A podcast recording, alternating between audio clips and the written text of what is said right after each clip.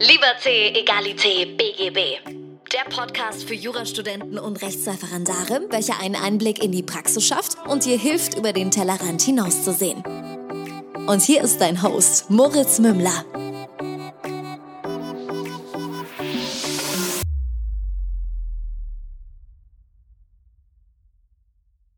Servus und herzlich willkommen zu einer neuen Folge von Liberté, Egalité, BGB. Mein Name ist immer noch Moritz Mümmler und ich habe heute Long Bui bei mir zu Gast.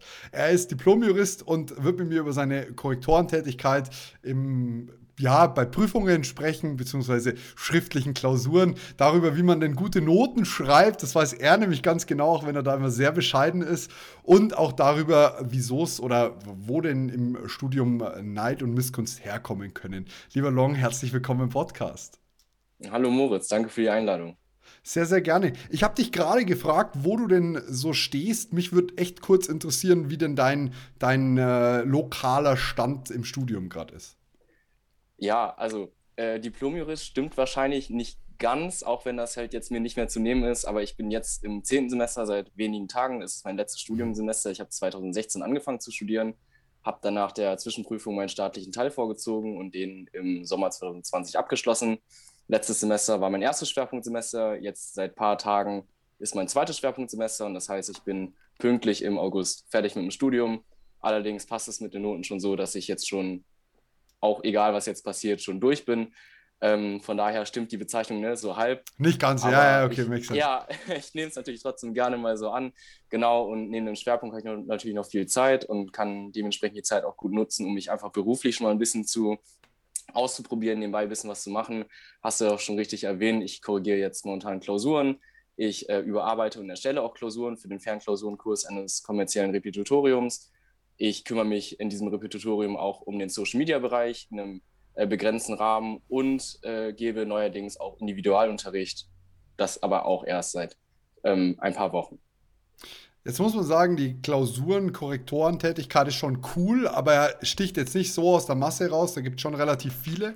Allerdings Klausuren erstellen und Individualunterricht ist schon speziell, würde ich sagen, schon was Besonderes. Wie, wie kommt es dazu, dass du, dass du sowas machen kannst? Was, was ist denn die Expertise dahinter? Ich habe schon angeteasert, dass du ähm, im Studium sehr gut bist. Ähm, erzähl mal so ein bisschen darüber. Wie gesagt, ich werde nicht arbeiten, genauso wenig im Rap. Das wäre, also das schaffen manche, aber ich habe mir selber gesagt, nee, arbeiten machst du erst im Schwerpunkt dann, um halt überhaupt die schwierigen Sachen erst erstmal schon durchzuhaben. Und tatsächlich kamen dann nach dem staatlichen Teil auch ähm, verschiedene Leute auf mich zu, unter anderem von dem Repetitorium, bei dem ich arbeite. Das ist im Übrigen Altmann Schmidt, das kann ich an der mhm. Stelle hier auch so sagen. Ähm, dadurch, dass ich mal Hörer von denen war im Kurs hier in Münster, haben mich die Dozenten danach auch gefragt, ob ich dies und jenes machen will. Dadurch kam auch das mit Klausuren korrigieren zustande und ja, nach und nach eben immer mehr, nämlich dann auch im Social Media Bereich, dann auch mit der Erstellung und Überarbeitung von Klausuren auf wissenschaftlicher Seite und ähm, zuletzt eben auch noch mit mehr Aufgaben, nämlich im Individualunterricht. Das klingt spannend. Weißt du eigentlich, wie ich auf dich aufmerksam geworden bin? Das glaube ich, habe ich dir nie gesagt. Hm, ich vermute Nach mal über Instagram, weil so ja, ja klar, das sowieso. auch. Okay. Aber über deine mündliche Prüfung, die wurde danach geteilt. Äh, er hat jetzt sein Examen und er berichtet jetzt über die mündliche Prüfung. Und das habe ich bei, ah, bei irgendjemandem gesehen und da habe ich dann reingeguckt. Ah, ja, witzig, ja genau, weil die beiden Müllers, die verwalten ja ein paar Standorte von Altmann Schmidt, bei denen korrigiere ich auch die Klausuren. Äh, die haben mich nach der mündlichen auch mal gefragt, ja und, wie lief es? Habe ich dir mal ein bisschen berichtet, wie es lief. Da ich ja, da bin ich ja mit 13,3 Punkten rausgegangen, also nur aus der mündlichen heraus. Und ähm, ja, dann haben wir auch gefragt, ja, wenn das so gut lief, kannst du bestimmt auch bisschen was darüber schreiben. Haben die mich angefragt für eine kleine Reihe auf Instagram und habe natürlich dann direkt Ja gesagt und so kam das auch zustande. Aber schön, dass du da auf mich aufmerksam geworden bist, Moritz. Voll. Und jetzt kann ich total stolz behaupten, dass ich in der mündlichen fast so gut war wie du. Ich glaube, ich bin mit 12,5 mündlicher Teil rausgekommen. Äh, insofern, äh, mich hat zwar niemand gefragt danach so, aber das liegt, das liegt bei mir nur an der schriftlichen Note. Ähm, ich würde tatsächlich gerne ein bisschen darauf eingehen, wie du dich vorbereitet hast auf dein Examen, weil viele mich jetzt gefragt haben, äh, beziehungsweise ich habe vorab gefragt, ähm, was sie denn für Fragen an dich hätten. Und mhm. es ging darum, wie entwickelt man Systemverständnis. Das ist so gefühlt der heilige Gral des Jurastudiums. Äh, kein Mensch, jeder, jeder will es, keiner weiß, wie man es kriegt. Wie hast du das dir beigebracht, dass du entsprechend verstanden hast, worum geht es hier und wie hängt es zusammen? Ja, genau. Ich bin dann nach dem vierten Semester, wie gesagt, ja schon ins Rep gegangen und habe das ja vorgezogen, einfach weil ich fand, dass man dann noch ein bisschen frischer im Stoff ist. Habe dann auch ein Jahr lang den Kurs von Altmann Schmidt hier in Münster besucht. Und da kriegt man ja schon recht viel vorgegeben. Ne? Das heißt, man kriegt ja schon so einen kleinen Lernplan mit, man hat eine gewisse Fächeraufteilung, man kriegt die Skripte mit. Und ich habe während dieses ganzen Jahres eigentlich wenig gelernt, sondern eigentlich auch mal recht viel zusammengefasst, nämlich die ganzen Sachen, die man im Kurs besprochen hat, die Fälle, die ähm, Unterlagen, die man mitbekommen hat. Das heißt, diese Abstracts, die, die man mhm. mitbekommen mhm. hat, auch die Skripte. Ich habe versucht, alle drei Sachen zusammenzuführen und daraus so quasi mein, meine eigenen Lernzettel zu basteln. Das habe ich dann ein Jahr lang gemacht und ich habe mir auch gesagt, okay, okay ich schreibe währenddessen auch ein paar Klausuren, einfach aus Übung, damit man da auch diese Falllösung die ganze Zeit vor Augen hat. Aber so richtig auswendig gelernt und so richtig dieses Verständnis gelernt habe ich eigentlich erst nach diesem einen Jahr, nämlich als ich mich ähm, im Rahmen meines Abschichtens ähm, auf meine schriftlichen Klausuren un unmittelbar vorbereitet habe da habe ich dann so wirklich mal alles auf einen Blick gehabt und ähm, versucht auch mal mit mehr Fällen dann noch, mit mehr Fallbezug dann zu üben und wie gesagt, die Sachen auswendig zu lernen oder auch einfach auch zu verstehen, äh, wofür auch im Rap noch nicht so viel Zeit war.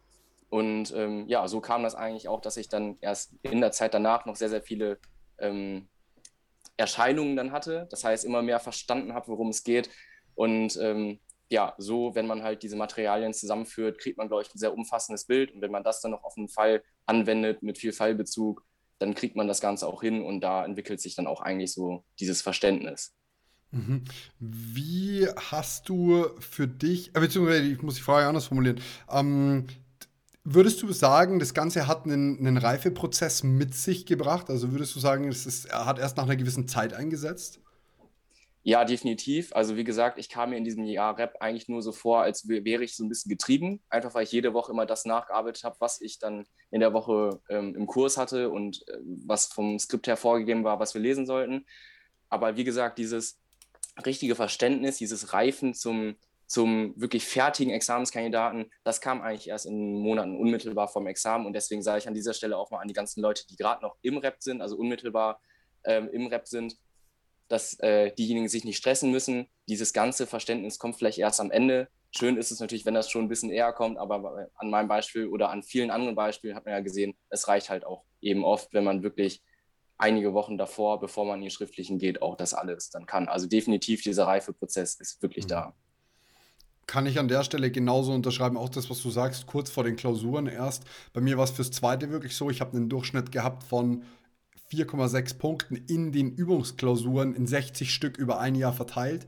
Und mhm. am Ende komme ich aus dem Examen raus und habe fast 50 Prozent mehr Punkte. Klar, das klingt jetzt krass mehr, als wenn du sagst 6,6. Aber es, es, war, so ist es halt praktisch. Und am Ende des Tages war es wirklich so. Ich habe es mir immer ein bisschen vorgestellt wie ein Sportler, der am Ende am Peak seiner Leistungsfähigkeit sein muss. Und habe auch versucht, das relativ gut zu timen. Das heißt, nicht auszubrennen, nicht zu früh zu fit zu sein, sondern wirklich so den, den, den Sweet Spot abzupassen, um nicht Konzentration zu verschenken, weil du zu lange die gleichen Sachen wieder wiederholst, sondern wirklich so an diesen Punkt zu kommen. Und das deckt sich zumindest mit dem, was du gerade gesagt hast.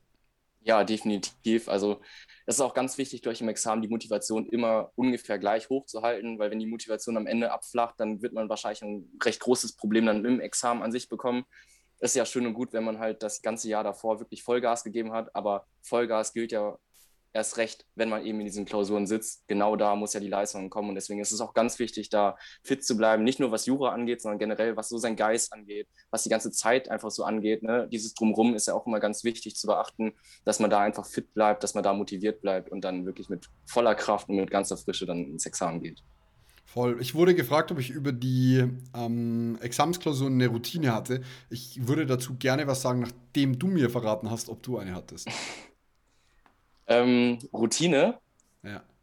So morgens aufstehen, Kaffee kochen, ein bisschen stretchen, dann zur Klausur fahren, nachmittags muss. Keine, Also da ich halt alle sechs Klausuren von mir in Hamm geschrieben habe, bei uns in Münster ist es so, dass viele ans Oberlandesgericht nach, nach Hamm fahren müssen. Mhm. Das war bei mir bei allen sechs Klausuren der Fall. Deswegen habe ich davor eine Nacht immer im Hotel übernachtet. Das ist recht typisch, dass wenn man in Hamm schreibt, dass man davor irgendwie da übernachtet oder halt morgens ganz früh losfährt.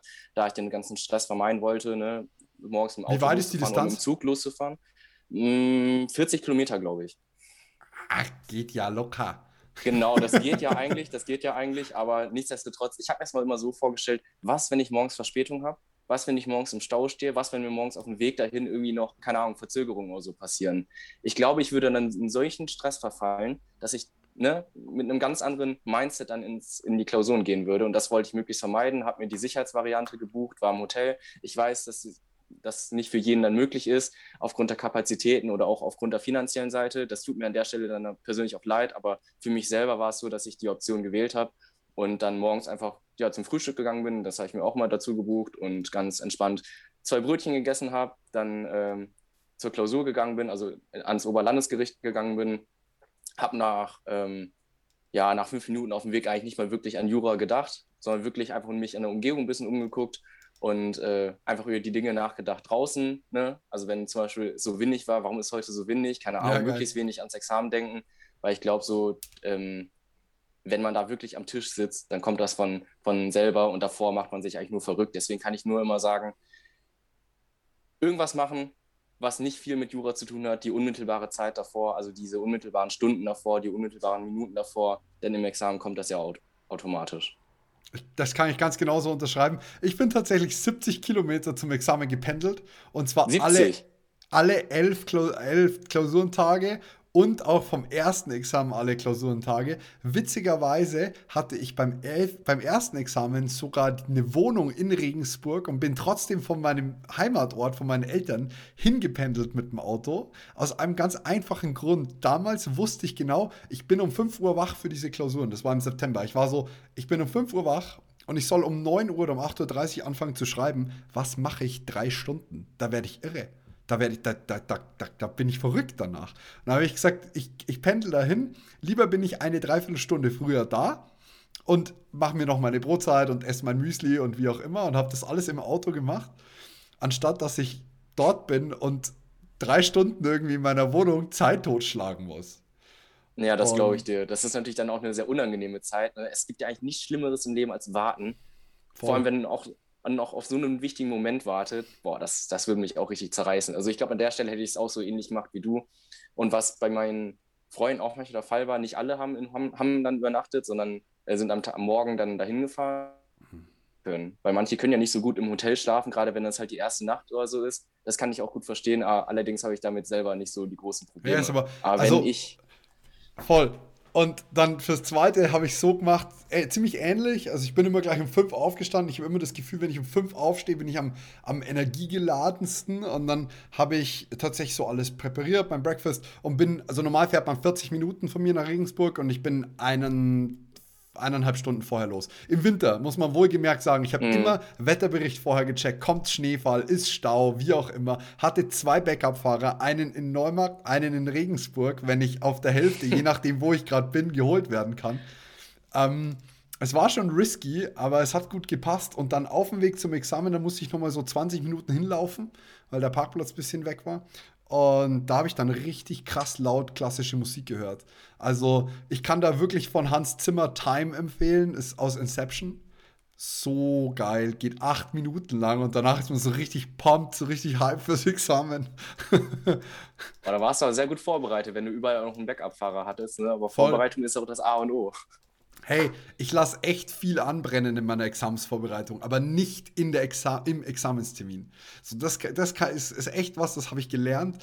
Man kann viel Mist bauen in der Vorbereitung, aber im Termin darf, man, darf nichts schiefgehen. So, Würde ich so unterschreiben. Geil. Jedenfalls so viel zu den Stories, das habe ich mir jetzt gedacht, das muss ich jetzt loswerden. Ähm, mich würde interessieren, woran du als äh, Korrektor eine gute Klausur festmachst, wenn wir mal so die Überleitung machen können. Ja, da würde ich so echt sagen, dass der Schwerpunkt das Allerwichtigste ist, weil oft kommt es vor, die Leute können ja den Stoff eigentlich ganz gut. Ne? man hat das ja lange gelernt, über ein Jahr lang, manche sogar anderthalb oder zwei Jahre. Man ist eigentlich im Stoff drin und weiß eigentlich immer, wie das Schema aussieht. Aber wie, wie münzt man dieses Schema auf diesen konkreten Fall um? Das ist die erste Schwierigkeit. Und zweitens eben auch die Schwerpunkte richtig zu setzen. Denn ich gucke halt immer, man hat ja, man kriegt immer so eine Lösungskizze mit als Korrektor und kriegt dann dazu vielleicht noch gesagt, was war da in dem Fall jetzt wichtig und was nicht. Und da hakt man meistens erstmal so oberflächlich so ein bisschen ab, okay, hat er die Schwerpunkte, hat er den Schwerpunkt 1, 2, 3 und 4 oder was fehlt? Und dann guckt man sich das mal genauer an, geht die ganze Klausur noch einmal durch und guckt dann sehr auf die Feinheiten. Aber dieser erste Blick, wenn man diese Klausur mal durchgeht, die Schwerpunkte müssen, müssen auf jeden Fall drin sein und die müssen in der richtigen Länge drin sein. Das heißt, dass man so ein unproblematisches Ding, so eine unproblematische Stelle nicht über zwei, drei Seiten ausführen darf. Das ist einfach mhm. verschenkte Zeit, zum einen, und zum anderen vermittelt das einfach den Eindruck, dass man nicht ganz verstanden hat, wo das genaue Problem einfach steckt. Da würde ich einfach sagen, dass das das Wichtigste ist. Jetzt gehen wir mal zum Beispiel ans Strafrecht ran. Einfach nur, weil es mhm. beispielsmäßig mit sehr viel Definitionen vollgeladen ist, würde ich sagen an der Stelle. Würdest du sagen, wenn ich eine gute Schwerpunktsetzung habe und eine richtige Schwerpunktsetzung, dass du völlig vernachlässigen kannst, dass ich unwichtige Definitionen einfach nicht gebracht habe, sondern sie einfach festgestellt habe, dass es so ist? Nee, das ist definitiv, definitiv auch wichtig. Also ich finde, man vergisst über die Zeit auch so ein bisschen ein Gutachtensziel. Ja, man ist am Ende seines Studiums meistens, aber dann darf man trotzdem diese Basics nicht vernachlässigen. Es ist ganz wichtig, einen sauberen Obersatz zu schreiben, eine gute mhm. Definition, weil das ist ja gerade das Fundament einer sauberen Subsumption. Und daher sollte man auch diese Schritte nicht auslassen. Es ist klar, wenn mir jemand jetzt mein Handy weggenommen wird, ne, dann ist das ganz klar eine Sache. Ein Handy ist eine Sache. Da muss man nicht hier mit 90 hm, ja, dB so und dies und das nochmal feststellen. Ne? Das ist ja unproblematisch. Aber an den problematischen Stellen, gerade wo es darauf ankommt, dass die Subsumption sitzt, da muss dann auch wirklich eine vernünftige Definition kommen. Die kann man dann auf jeden Fall nicht weglassen. Mhm. Ja, apropos Obersätze, ich habe so jetzt in der mündlichen, die jetzt dann in zwei Wochen ansteht, zwei, drei Prüfer, die sehr definitions- und sehr obersatzgeil sind. Und zwar in der mündlichen. Und ich bin halt so super. Ich habe es mir jetzt genau zwei Jahre abgewöhnt und in den Kommentaren alles nachlesen können. Und jetzt muss ich den Mist wieder können. Das heißt, ich sitze in so einer, so einer Karteikarten-App und lerne gerade diese ganzen Definitionen wieder den ganzen Tag auswendig. Ich glaube, das ist aber auch im Ref gerade mühsam, ne? weil im ersten Examen macht man eigentlich nichts anderes, als der Definition, Schemata zu lernen, das Ganze auf den Fall anzuwenden. Das ist ja im zweiten Spiel was ganz anderes, oder nicht? Da kannst du ja auf vieles eigentlich verzichten, weil du auch Kommentare hast, die du ja jetzt ja in der mündlichen leider nicht hast. Also ich würde sagen, ohne die Kommentare hätte ich wahrscheinlich mein Examen nicht mal bestanden. Also es war, hat mir schon extrem in die Karten gespielt, dass ich was habe, wo ich wirklich einfach, ich kann nachlesen und ich habe seitenweise aus diesen Kommentaren abgeschrieben. Das, das, das, da hat man am Anfang voll die Hemmungen, aber dann im Examen sitzt du da und pinselst ab und bist schon gar nicht mehr beim Fall, sondern denkst über irgendwie Haushalt oder so nach und schreibst immer noch aus dem Kommentar auf, so gefühlt. Aber ja, so viel dazu. Also das muss ich jetzt wieder, muss ich jetzt wieder anfangen. Ähm, okay, ich fasse zusammen. Man braucht auf jeden Fall einen guten Obersatz, man braucht auf jeden Fall eine gute Definition, man braucht auf jeden Fall eine gute Schwerpunktsetzung. Und ähm, würdest du die These unterschreiben, dass es eigentlich fast nur auf die Basics ankommt und der Rest ähm, zumindest im ersten vertretbar und äh, Auslegungssache ist? Oder ist es schon so, dass man die herrschende Meinung treffen sollte? Also grundsätzlich würde ich sagen, dass mit Basics recht viele schon erschlagen ist. Den Rest kann man sich ja meistens erschließen oder zumindest vertretbar irgendwie darlegen. Und deswegen, Korrektoren und Prüfer achten ja oft darauf. Klar, es gibt auch Gegenteile, aber die meisten achten ja, glaube ich, auch darauf, macht das Sinn, was hier geschrieben wird und nicht folgt der kompletter Lösungskizze. Wer die 1 zu 1 verfolgt und genau das runterschreibt, ja, dann wird das wahrscheinlich eine gute Lösung sein. Aber auch wenn das nicht der Fall ist, achten die meisten ja auch darauf, ist das vertretbar, ist, ist das schlüssig, wurde hier irgendwo sinnvoll angeknüpft. Und deswegen würde ich auch sagen, ja, man kann auf jeden Fall abweichen. Das sollte natürlich nicht komplett fernliegen. Nicht immer kann gesagt werden, ja, der Korrektor ist aber gar nicht darauf eingegangen, dass es ja hätte möglich sein können. Oft ist es einfach auch nicht möglich, da irgendwie komplett abzuweichen. Aber in den Fällen, in denen das, in denen man trotzdem eine sinnvolle Anknüpfung findet, wird das auch definitiv honoriert. Das tue ich auch zum Beispiel, wenn jemand da vom Weg abweicht. Aber ich denke, ja, das macht trotzdem Sinn, wird das trotzdem natürlich honoriert. Sehr gut. Würdest du sagen, du hast persönlich äh, was dazugelernt durch deine Korrektorentätigkeit? Also würdest du deine, denkst du, dass deine Fähigkeiten dadurch wachsen oder ist das eigentlich egal? Ja, in jedem Fall, gerade weil ich ja meinen Schwerpunkt nach dem staatlichen Teil gemacht habe. Ähm, vergisst man ja auch recht viel zum Schwerpunkt. Vor allem, wenn man Fächer nimmt, die jetzt nicht so examensrelevant sind, kommt man ja da auch ein bisschen raus aus dem Stoff. Das Problem ist einfach, ne, der ganze Stoff aus dem ersten Examen, den braucht man ja wieder fürs zweite Examen. Das kommt ja auch noch. Ne? Das, das merkst du jetzt wahrscheinlich auch, dass man eben genau die Dinge vielleicht auch wieder können muss und darüber hinaus dann noch mehr ja. im zweiten Examen. Und daher will ich auf jeden Fall die Sachen nicht vergessen vom Stoff her. Und dafür eignet sich diese Korrektorentätigkeit super dass man da nicht aus einem Stoff rauskommt, dass man immer auch diesen Fallbezug einfach vor Augen hat, dass diese ganzen Sachen ja immer noch wichtig werden später im zweiten Examen. Und ähm, mit vielen Dingen habe ich mich beispielsweise im ersten Examen gar nicht mal so intensiv auseinandergesetzt. Aber jetzt muss man eben diese andere Seite mal einnehmen und sich fragen, wie kann das sein, dass so und so eine Lösung zustande kommt. Und deswegen würde ich halt schon sagen, das schärft den Blick und das weitet eben auch den Blick. Mhm. Ich habe auch das Gefühl, sobald man so ein bisschen drüber nachdenken muss, ob es aus einer anderen Perspektive auch geht, versteht man noch mal besser, warum es eigentlich anders gemacht wird. Also gerade auch wenn ich Sachen erkläre, merke ich eigentlich, wie unpräzise meine Formulierungen teilweise sind und dadurch kann ich sie halt noch mal schärfen. So, das ist bei mir ein Gefühl, zumindest ein Gefühl. Jetzt schauen wir mal, ob es sich bewahrheitet oder nicht. Naja, und ich sag mal so, man stößt ja dann immer wieder auf Fehler die ja gemacht werden. Es ist, es ist ja auch ganz gut, dass sie gemacht werden, weil in der Vorbereitung wird man dann ja darauf hingewiesen, dass es eben anders, besser oder richtig geht. So und viele Fehler oder manche Fehler würde man selber ja vielleicht auch machen. Da wird man darauf aufmerksam, denkt sich, oh, gut, dass ich den Fehler jetzt sehe, weil dann mache ich ihn selber in der Zukunft jedenfalls nicht mehr im zweiten Examen. Ja, was sind die Qualifikationsvoraussetzungen, um Klausuren zu korrigieren? korrigieren? Wir brauchen, erstes brauchen wir schauen, oder? Ähm, bei mir ist es ja so, dass ich ja, dass der staatliche Teil ausreicht. An der Uni ist es, glaube ich, oft so, dass man schon den, das komplette Erstexamen braucht, also Schwerpunkt mhm. und staatliche Pflichtfachprüfung. In kommerziellen Repetitorien reicht eigentlich immer der staatliche Teil.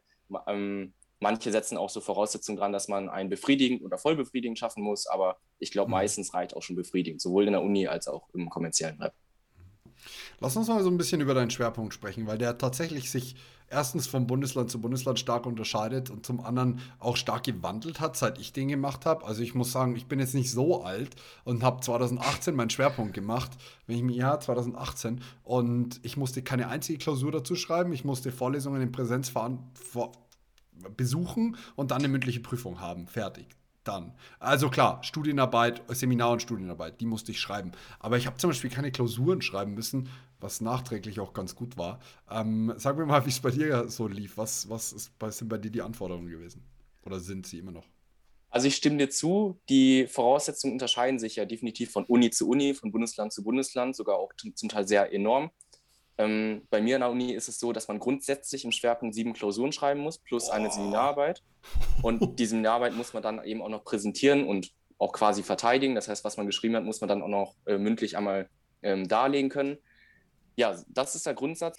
Ähm, mein Schwerpunkt ist ein bisschen anders als die meisten anderen Münsteraner Schwerpunkte. Mein Schwerpunkt besteht nämlich aus zwei Seminarleistungen und vier Klausuren. Das heißt, dass eine Seminarleistung drei Klausuren ersetzt. Und ähm, ja, deswegen habe ich vier Fächer schreiben müssen oder, oder ähm, schreiben wollen und zwei Seminararbeiten, die ich dann auch jeweils mündlich nochmal präsentieren bzw. verteidigen muss. Mhm. Ja, krass, also sorry, aber wenn ich sieben Klausuren hätte schreiben müssen für einen Schwerpunkt, hätte ich mir wahrscheinlich gleich die Kugel gegeben. Nein. Naja, aber die Klausuren sind ja auch alle nur ähm, aus Fächern, die ja jeweils zwei Semester Wochenstunden haben. Das heißt, das okay. ist ja noch in einem recht überschaubaren Rahmen. Okay, ich habe jetzt verstehe. mittlerweile auch von vielen mitbekommen, gerade auf Instagram, dass viele meistens nur eine Studienarbeit schreiben müssen, eine mündliche Prüfung und vielleicht ein oder zwei Klausuren. Das heißt ein bisschen weniger, aber ja, dafür vielleicht dann mehr Stoff eben können, können müssen ja. pro Klausur. Gut, also der Stoff war schon extrem umfangreich bei mir. Bei mir war es äh, Wirtschaftsrecht, das heißt Markenrecht, Urheberrecht, ähm, Patentrecht, äh, Kartellrecht, Telekommunikationsrecht. Also es war schon echt viel. Ähm, ich hatte einfach echt Glück mit der mündlichen auch wieder. Ähm, aber sehr, sehr spannend. Und da ist jetzt, also wenn du sagst zweites Semester, bist du da jetzt gerade, wie viele umfasst der dann? Zwei oder drei oder wie viele? Ähm, der Schwerpunkt umfasst bei uns zwei Semester. Im mhm. ersten Semester hatte ich äh, drei Klausuren, nämlich habe ich internationales Medienwirtschaftsrecht geschrieben, Datenschutzrecht und mhm. EU-Vertragsrecht, UN-Kaufrecht. Das war so ein Mischfach. Und meine Seminararbeit habe ich da im Regulierungsrecht geschrieben. Jetzt äh, bin ich am zweiten Schwerpunktsemester und gleichzeitig in meinem letzten Studiensemester. Und da habe ich ein Seminar in Rechtsgeschichte. Da schreibe ich über den Sachsenspiegel meine wissenschaftliche Arbeit und habe noch eine ähm, Klausur in einem Grundlagenfach, nämlich in allgemeiner Staatslehre. Jetzt wissen wir ja alle, dass man im Schwerpunkt immer die Noten hinterhergeschmissen bekommt und deswegen die, die zweistelligen Leistungen, die du da geliefert hast, überhaupt nicht erwähnenswert sind. Zumindest ist das die Meinung einiger Menschen, die sich da drüber ausgelassen haben. Ähm, wie würdest du, ja, was hast du so für bösartige Kommentare bekommen, die sich auf deine Leistungen beziehen? Also wirklich Neid getragen und Neid getrieben sind? Ja, angefangen hat es ja tatsächlich nicht nur erst im Schwerpunkt, sondern auch nach meiner mündlichen Prüfung, dass da gesagt wurde, ja, das ist ja so prüferabhängig und so. Ist es auch, klar. Mhm. Aber grundsätzlich ist es ja nicht einfach, hohe Punktzahlen zu erreichen. Nicht umsonst ähm, weiß ja die Statistik aus, dass ja nur so und so viel Prozent, äh, 15 bis 20 Prozent, ja, glaube ich, auch im VB schaffen, dann im staatlichen Teil, wenn nicht sogar noch weniger, meine sogar ich. bei uns in Bayern nur. Ach krass, ja. Gefühlt. Ich glaube, hätte ich jetzt so gesagt, so 10, oder so. 12. Ja. Mhm. Und deswegen es ist es ja nicht einfach und dann haben auch viele es einfach auf die Prüfer abgestellt. Weiß nicht, ob das so hinkommt, dass es nur an den Prüfern liegt. Man muss ja trotzdem eben liefern, auch wenn das halt einfachere Fragen sind als vielleicht von anderen Prüfern. Und auch im Schwerpunkt wurde dann gesagt, ja, der Schwerpunkt ist ja so gar nicht vergleichbar und ähm, die Klausuren sind da ja super einfach. Und dann frage ich mich aber an der Stelle auch, wie kann das denn sein, dass mir das vorgeworfen wird, anderen vielleicht nicht? Und warum schaffen die anderen dann eben nicht auch diese Noten? Weil wenn man danach geht, dass die Noten einfach gewürfelt werden und hinterhergeworfen werden, dann werden sie ja angeblich ja bei jedem hinterhergeworfen. Das heißt, der, dieser Vergleich zieht eigentlich auch gar nicht. Ja, aber solche Kommentare habe ich halt leider vor allem in letzter Zeit ähm, öfter mal bekommen. Ich habe jetzt so meinen Weg gefunden, damit umzugehen. Ich habe sonst mal so ein bisschen versucht zu diskutieren, aber jetzt habe ich für mich selber beschlossen, ja, wenn ich halt merke, dass solche Kommentare einfach von Hass und Neid einfach getragen sind und offensichtlich davon äh, durchtränkt sind, dann äh, antworte ich auch gar nicht mehr drauf. Ich lösche die Nachrichten und beschäftige mich nicht weiter damit, weil oft ist es ja so, wenn man antwortet, auch wirklich freundlich antwortet darauf und das Ganze versucht, in, in eine Diskussion zu führen, dann führt das halt zu trotzdem nichts. Und das ist dann natürlich sehr schade, das ist dann verschwendete Zeit und deswegen gehe ich jetzt mittlerweile so um. Sehr gut. Es ist auch tatsächlich der falsche Weg, glaube ich. Also, ähm, erstens hast du erstens hast du mit allem, was du gerade gesagt hast, völlig recht. Erstens ist es absolut prüferabhängig. Hier nochmal das Beispiel. Ich bin mit 4,08 Punkten schriftlich in die erste Examensprüfung reingegangen und habe 12,5 bis 13 Punkte mündlich bekommen. Das macht normal kein Prüfer mit. Also ich war, ich habe das wirklich gut gemacht. Ich hatte aber auch einfach Glück, weil das dran kam, was ich genau konnte. Und ähm, dann meinem Strafrechtsprofessor eine Story aufgetischt habe von wegen, ja und so und so könnte man das machen. Der hat gemeint, ja, also das, er versteht es jetzt nicht, was ich ihm da erzählen will. Es klingt aber gut, ich soll einen Aufsatz drüber schreiben. Und also, das, war schon, das war schon ziemlich wild, muss ich sagen. Aber du hast natürlich völlig recht mit dem, was du sagst, dass es prüferabhängig ist. Wenn jemand total vornotenbezogen ist, kann ich mit 4,08 nicht auf 12,5 in der mündlichen hoch.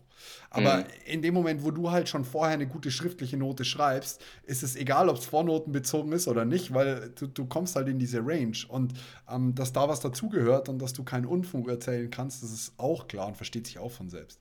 Das im Schwerpunkt. Ja, definitiv die Noten hinterhergeschmissen werden, teilweise, ist natürlich auch so. Aber der Punkt ist, dann haben sie ja alle gute Noten im Schwerpunkt. Also das, mhm. das, das stimmt schon. Und äh, zu guter Letzt, zu guter Letzt muss ich sagen, äh, mehr als richtig, dass du dich damit gar nicht beschäftigst. Ich habe hier auch einen Kommentar auf, auf den Podcast bekommen, von wegen, ich soll mich doch mal mehr meinem Studium widmen und es ist ja völlig ungerecht, dass ich, dass ich was anders mache auch noch und äh, unnötig viel Konkurrenz bringe. Ich dachte mir so, hä, was? Quatsch. nee, und das ist ja auch so das Ding, warum ich ja auch auf Instagram so viel poste und teile. Ich dokumentiere ja wirklich jeden Tag mit meiner To-Do-List und so, was ich mache, wie viel ich auch für mein Studium tue und wie viel ich auch für die Dinge tue, die ich auch wirklich liebe. Und äh, dazu gehört halt Jura irgendwie auch. Das ist halt so ein Bestandteil meines Lebens, den ich auch wirklich sehr gern mag und in den ich auch wirklich viel Zeit, Kraft und Mühe investiert habe, schon seit längerer Zeit. Und dann ist es für mich persönlich ja auch nicht ganz verwunderlich, dass da eben auch gewisse Noten und auch Erfolge dann, ähm, ja, ne, dass es eben auch dazu kommt. Und ähm, dann finde ich, kann man erst recht ja nicht vorwerfen, dass da jemand mit viel Glück einfach irgendwas bekommen hat, wenn ich vor allem da eh darum bemüht bin zu zeigen, mit viel Mühe, Zeit und Disziplin äh, schafft man eben auch diese Noten. Voll, das kann ich total unterschreiben. Bei mir war es echt jetzt so, deswegen, ich, ich kann es gerade aus eigenem Blick so gut sagen, weil ich das erste Mal in meinem Leben so richtig für meine harte Arbeit belohnt worden bin. Und äh, halt in einem anderen Maß wie du, aber wenn du mit einer guten Grundvoraussetzung reingehst und mit der ohne Lernen sieben Punkte schreiben würdest, ja, dann sind die sieben natürlich Glück oder vorgegebenes Talent oder was auch immer. Aber wenn du dich dann halt hinsetzt und zwölf rauskriegst, ja, dann waren halt die fünf Differenz verdammt harte Arbeit. Und an der mhm. Stelle ist es halt irgendwie so ein bisschen, jeder muss seine 18 Punkte schreiben. Und ja, die Menschen, die sich dann in den Neid und in den Hass flüchten, haben leider oftmals, können einem oftmals nur leid tun, weil sie oftmals leider keinen anderen Weg sehen. Das ist das Gemeine daran. Ja, also im Endeffekt ist ja auch jeder für sein eigenes Glück ja verantwortlich. Und dazu stehe ich auch, wenn ich das sage. Ähm, und dann finde ich es irgendwie komisch, dass man die Schuld quasi, wenn irgendwas in seinem eigenen Leben vielleicht nicht ganz so gut läuft, dass man die Schuld eben irgendwie bei anderen sucht und einfach dann es darauf schiebt. Das ist für mich nicht der richtige Weg und auch nicht der richtige eigene Weg zum Erfolg. Und da, da möchte ich jetzt gerade die Plattform nochmal nutzen, um ausdrücklich zu sagen, ich habe mit Professor Lorenz im Clubhouse Talk mal gesprochen und er hat mich richtig zusammengefaltet dafür, dass ich gesagt hatte, man schreibt ja immer gegen die anderen und er hat gemeint, man schreibt eben nicht gegen die anderen. Du schreibst deine Leistung und die schreiben ihre Leistung. Und es ist völlig schön, wenn da 10 mal 15 Punkte rauskommen und nur einer durchfällt. Aber am Ende des Tages ist es halt leider meistens nicht so. Das heißt, es ist ganz, ganz wichtig auch zu wissen, du hast halt deine Leistung geschrieben, jemand anders hat seine geschrieben. Und wenn die auseinanderfallen, dann liegt es weder daran, dass du über der anderen Person stehst oder irgendwie sowas, sondern einfach mhm. individuell betrachtet ich bin mir auch sehr sicher, ich war bei diesem Clubhouse-Talk auch dabei, ich bin mir auch sehr sicher, dass das du das nur vom Wording her ein bisschen. Äh, nee, ja, nee, ich habe das so gemeint. Nicht, nicht, nein, nein, ich habe das, so, das gemeint. so gemeint. Ich habe so gemeint. Ach so. Ja, aber da muss ich tatsächlich auch Professor Lorenz wirklich zustimmen. Also ich denke auch, man schreibt nicht unbedingt gegeneinander, sondern man zieht ja irgendwie doch am selben Strang. Ne? Es ist ja für jeden eigentlich gleich schwer vom Objektiven her. Und natürlich hat jeder subjektiv vielleicht andere Voraussetzungen, mit denen er ins Examen geht, aber objektiv ist es ja die gleiche Klausur. Wir ziehen alle am harten gleichen Strang. Wir haben uns alle unfassbar lang immer vorbereitet aufs Examen und so viel Kraft, Zeit und Mühe da investiert, dass wir, dass ich finde, dass wir gar nicht mal so gegeneinander schreiben, sondern dass wir halt alle miteinander schreiben und jeder aber am Ende doch sein Ergebnis halt bekommt. Aber in gar keinem Fall. Viel, aber das ist eine viel schönere Ansichtsweise. Ich muss dazu sagen, es, es wäre für mich ein leichtes gewesen, sowohl in dem Clubhouse-Talk als auch jetzt hier zu sagen, nee, ich habe das gar nicht so gemeint, ich habe es falsch formuliert. Nein, nein, ich habe das lange leider gedacht und deswegen möchte ich jetzt mhm. mit diesem Ur Vorurteil aufräumen und möchte auch wirklich jedem, der so denkt, die Möglichkeit geben, das nochmal zu hinterfragen und zu sagen, nee, du schreibst eben nicht gegen alle anderen, sondern du schreibst halt deine Leistung und deine Note und dabei ist völlig egal, was dann irgendwie bei den anderen rauskommt. Also deswegen so viel dazu und für mich wird es halt leider im Studium immer so vermittelt. Also dieser gerade mhm. dieser Konkurrenzdruck zu sagen, äh, also ich habe immer den Konkurrenzdruck gespürt, besser als der Durchschnitt zu sein. Gar nicht mal mhm. bei den Besten, sondern ich wollte immer besser als der Durchschnitt sein. Ähm, aber es wird einem halt doch schon durch so eine klare Punkteskala stark vermittelt, glaube ich. Von Tag 1 sogar auch, ne? Ja. Ja, das war bei uns zum Beispiel auch so. Also bei uns schreibt man nach den ersten beiden Semestern jeweils immer eine Hausarbeit, im Zivilrecht, Öffrecht oder ein Strafrecht. Und da hat es auch schon angefangen, dass Leute Bücher versteckt haben, Bücher Seiten rausgerissen haben oder so. Und äh, das ist natürlich schon echt hart und irgendwie von Anfang an im Jurastudium oft einem vermittelt, es geht gegen die anderen, hier ist eine Ellenbogengesellschaft und jeder kämpft irgendwie so komplett für sich alleine. Und ähm, wenn man quasi dem anderen schadet, ist das besser für einen selbst. Das ist aber halt eine harte Lüge einfach, finde ich. Das ist einfach nicht richtig, das entspricht nicht der Realität.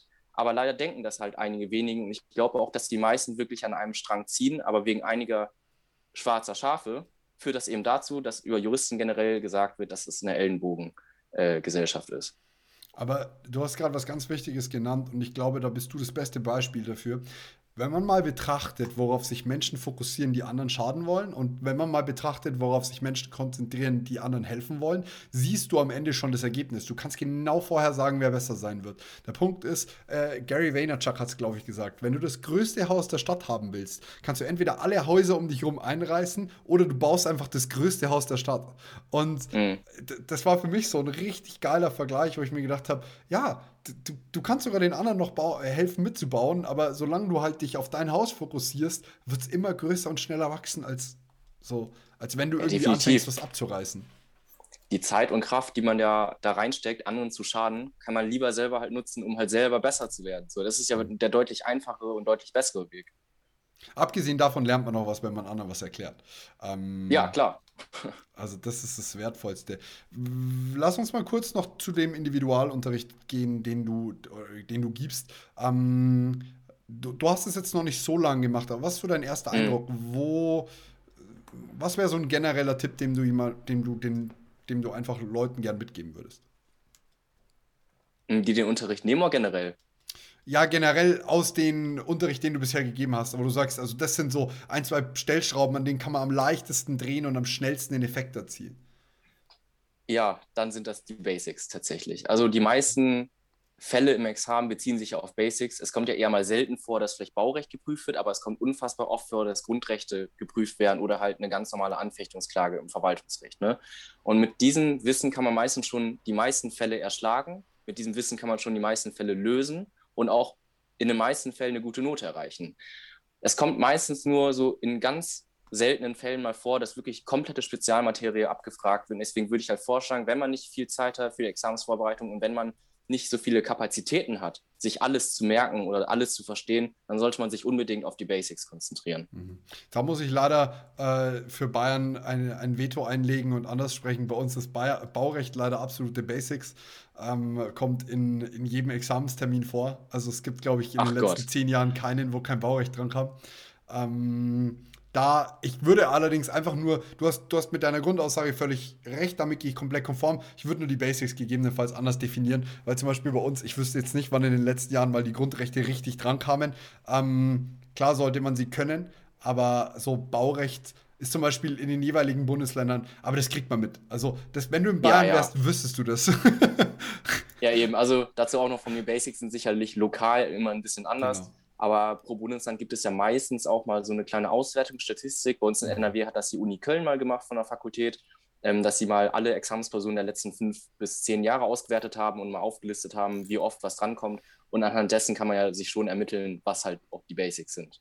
Und damit kann man sich tatsächlich auch relativ gut vorbereiten. Ich muss sagen, in meinen Examina war es in beiden Punkten teilweise Volltreffer, was so diese Statistiken angeht. Also bei mir kam wirklich auch im ersten Examen, glaube Abgrenzung, raubräuberische Erpressung. Äh, ich meine, das ist so absoluter Klassiker und du liest es überall, ja, kommt dran, kommt dran, kommt dran. Denkst dir, ja, bei mir schon nicht und trotzdem kommt es dran. Es ist so. Ähm, ja, geil. Also das kann ich auf jeden Fall unterschreiben mit den Basics und hat mir auch echt viel geholfen. Ähm, wie geht's jetzt weiter bei dir? Was ist so, what's the plan? Das ist eine sehr gute Frage, weil mein Studium endet ja im August, September circa. Da ist das Semester ja komplett vorbei und ab Oktober startet bei mir ein neuer Lebensabschnitt. Wie ich den fülle, ist noch nicht ganz geklärt. Ich hatte mir ins Auge gefasst, da ab dann eine Dissertation zu verfassen. Das heißt, ähm, dann nach zwei oder drei Jahren dann hoffentlich zu promovieren, also endgültig zu promovieren und danach das Ref zu machen. Sollte sich allerdings mit der Promotionsstelle äh, sich nichts ergeben oder halt da es Probleme geben oder so, dann würde ich das Ref erstmal machen und dann, ähm, nachdem ich dann Volljurist bin, eben noch irgendwie daneben die Promotion dann äh, doch machen. Aber es ist auf jeden Fall mein Ziel, die irgendwann noch zu machen. Nur der Zeitpunkt steht noch nicht fest. Und ähm, ab Oktober geht es halt entweder in die eine Richtung Ref oder in die andere Richtung Promotion. Weißt du, was mich fasziniert, wenn ich Menschen sehe? Also bei mir ist es so, ich wollte durch dieses Studium samt Referendariat einfach so schnell wie möglich durch. Ich wollte einfach fertig werden. Wenn du mir gesagt hättest, ich kann nach drei, drei Semestern schon ins Examen, hätte ich mich wahrscheinlich darauf vorbereitet und wäre rein. So, wieso nimmt man sich extra die Zeit, um nochmal zu sagen, ja, zwei, drei Jahre Doktorstelle und dann Referendariat? Also ich würde es gern verstehen, was ist so geil daran, dieses Studium weiterzutreiben? Naja, es ist ja nicht zwingend das Studium, weil das Studium ja immer recht an der Oberfläche kratzt. In der DIS setzt man sich ja mit einem Thema mal wirklich sehr vertieft auseinander. Ich finde, das mhm. ist so ein Ding, das im Studium so ein bisschen fehlt. Klar, der Schwerpunkt macht das auch schon so ein bisschen, dass man sich mal ein bisschen genauer mit einer Thematik auseinandersetzen kann. Aber ich finde, es geht mir persönlich noch nicht ganz tief genug. Also das ist so das Wissenschaftliche am Studium, was mir da noch ein bisschen fehlt.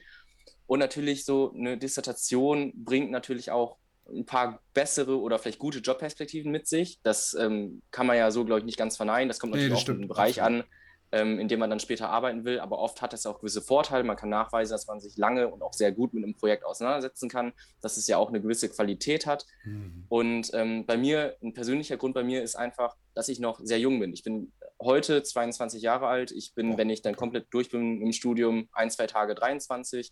Und wenn ich mir vorstelle, mit 25 Volljurist zu sein und schon wirklich mein Leben lang dann zu arbeiten, dann ist mir persönlich das, glaube ich, ein bisschen zu früh. Ich schiebe gerne noch was dazwischen, um meinen Horizont auch ein bisschen zu erweitern und sei es jetzt, ob das eine DIS ist oder halt ein anderes Projekt, aber für mich ist das so das Projekt, was ich mir jetzt ins Auge gefasst habe.